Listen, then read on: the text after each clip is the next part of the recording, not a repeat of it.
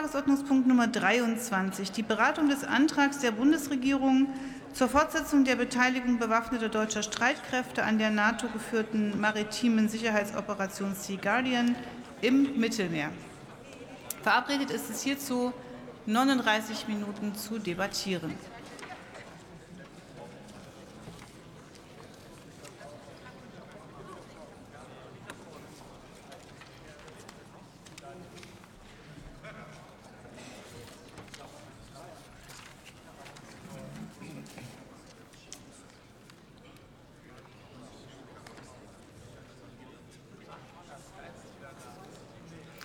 Ich eröffne die Aussprache und erteile das Wort der Staatsministerin Katja Koll für die Bundesregierung.